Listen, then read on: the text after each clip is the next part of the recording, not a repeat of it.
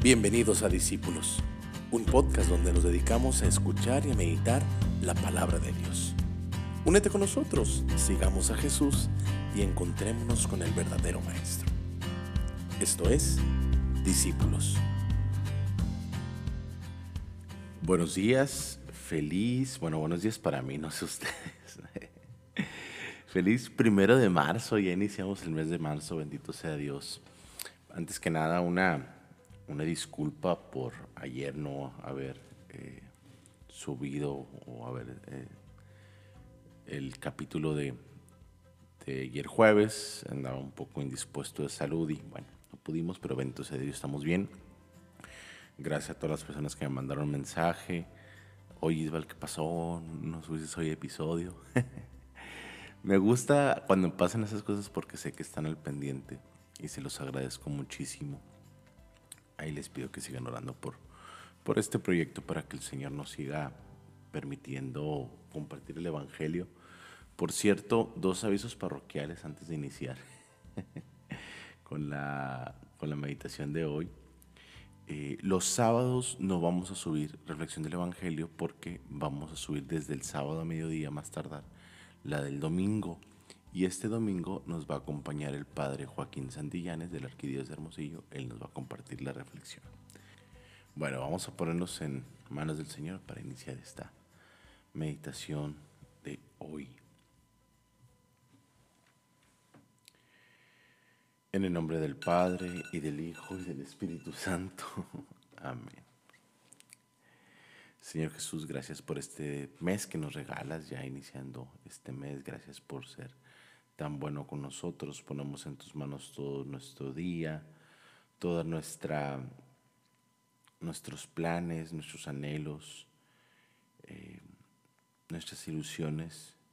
Te pedimos que bendigas todos nuestros proyectos de este mes de marzo, que podamos continuar con esta cuaresma eh, aprendiendo más de ti y sobre todo reconociéndote como el verdadero Maestro reconociéndonos como tus discípulos, tus seguidores.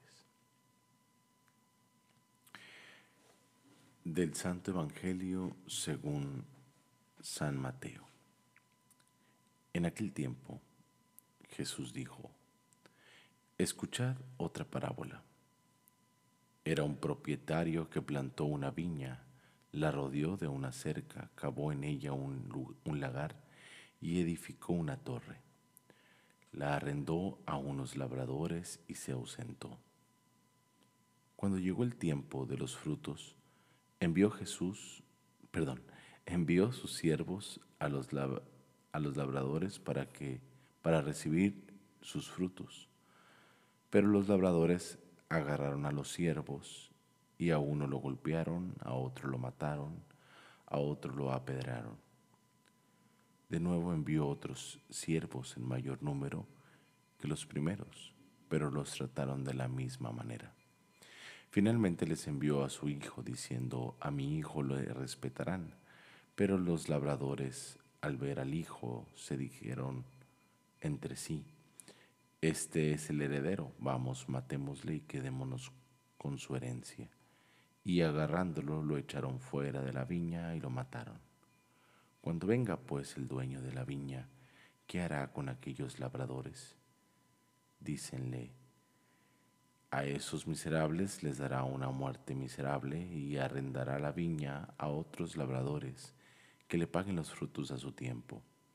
Y Jesús les dice, ¿no habéis leído nunca en las escrituras la piedra que los constructores desecharon, en piedra angular se ha convertido?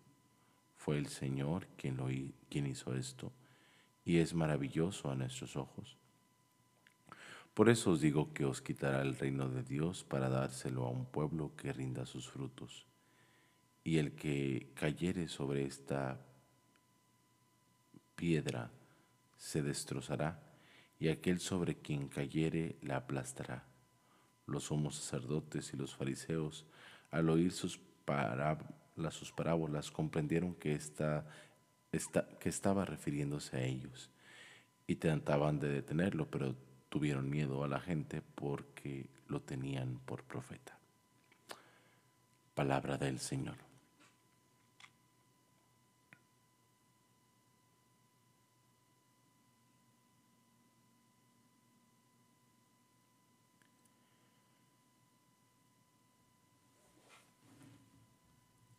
Bien.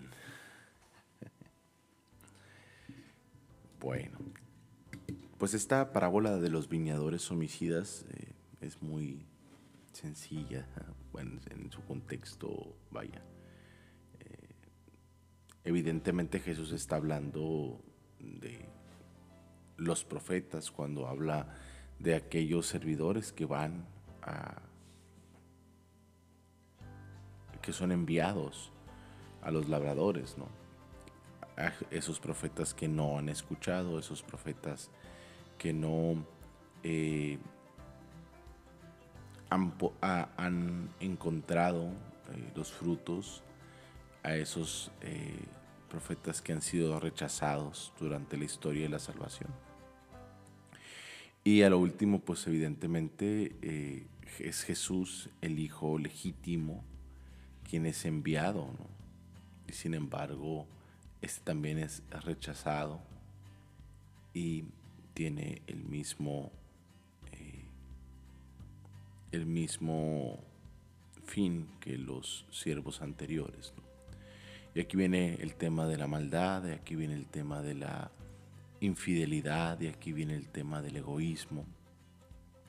Pero para no meternos mucho eh, en mucho rollo y creo que tratar de sacarle más jugo a lo que realmente nos puede servir durante este día, eh, me gustaría poner algunas preguntas sobre la mesa.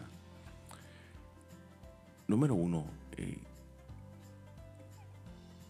¿cómo identifico y recibo yo a Jesús en mi vida?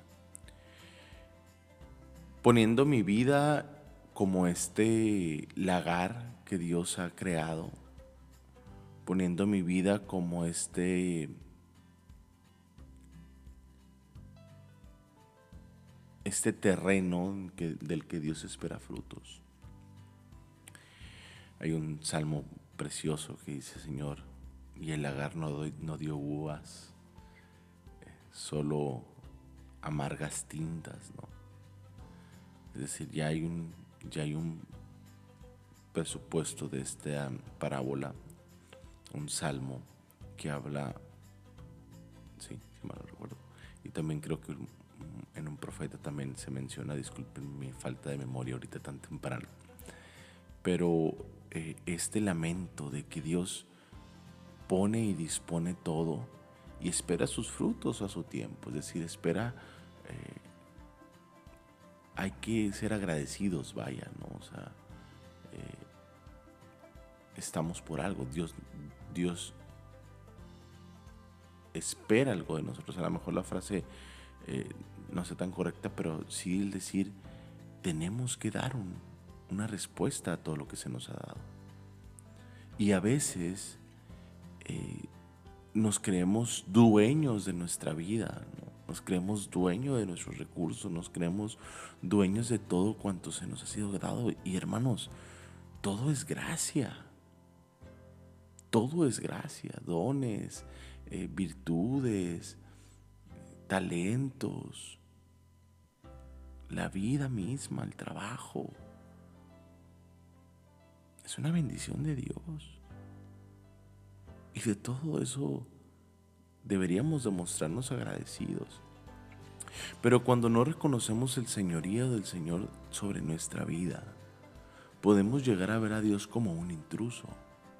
Dios no va a venir a decirme qué tengo que hacer. Dios no va a venir a decirme cómo tengo que actuar. Dios no va a venir a decirme qué es lo que, qué frutos tengo que dar. Yo voy a dar los frutos que yo quiera y al tiempo que yo quiera. Y como yo los quiero dar, y si yo quiero dar frutos amargos, pues, y, esa soberbia nos puede llevar a la, nos lleva a la muerte. No nos puede llevar, nos lleva a la muerte. Y, evidentemente, aunque esta parábola se refiere al reino de Dios y, y aunque esta parábola se refiere más hacia el al judaísmo, propiamente hablando del, contexto histórico y el contexto eh, de la intención del, evangelista. Que pues la, conclusión es clara, ¿no? Los judíos saben que se refieren a ellos y como ellos herederos, pueblo escogido, ya vas a dejar de ser el pueblo escogido, ¿eh? Prácticamente, digo, y a lo mejor no, estoy exagerando, pero aguas, porque no porque que seas el, el pueblo escogido, no porque seas, quiere decir que Dios va a permitir tu perversidad. Y en ese sentido, repito nuevamente, Dios nos ama mucho. Y Dios es bueno con nosotros y siempre va a ser bueno con nosotros. Pero eso no quiere decir que Dios va a consecuentar o va a consentir nuestra perversidad. Es un buen tema para, para esta cuaresma. ¿Qué frutos Dios me pide que dé? ¿A qué tiempo? ¿Qué me hace falta? Pues bueno, feliz viernes. Dios los bendiga y espero que esto nos ayude a reflexionar un poco durante este, este día. Les mando un fuerte abrazo, Dios los bendiga, gracias a todos los que nos escuchan. Si te gustó el podcast, compártelo. Nos vemos en el próximo episodio de Discípulos. Mi nombre es Isabel Varela. Chao.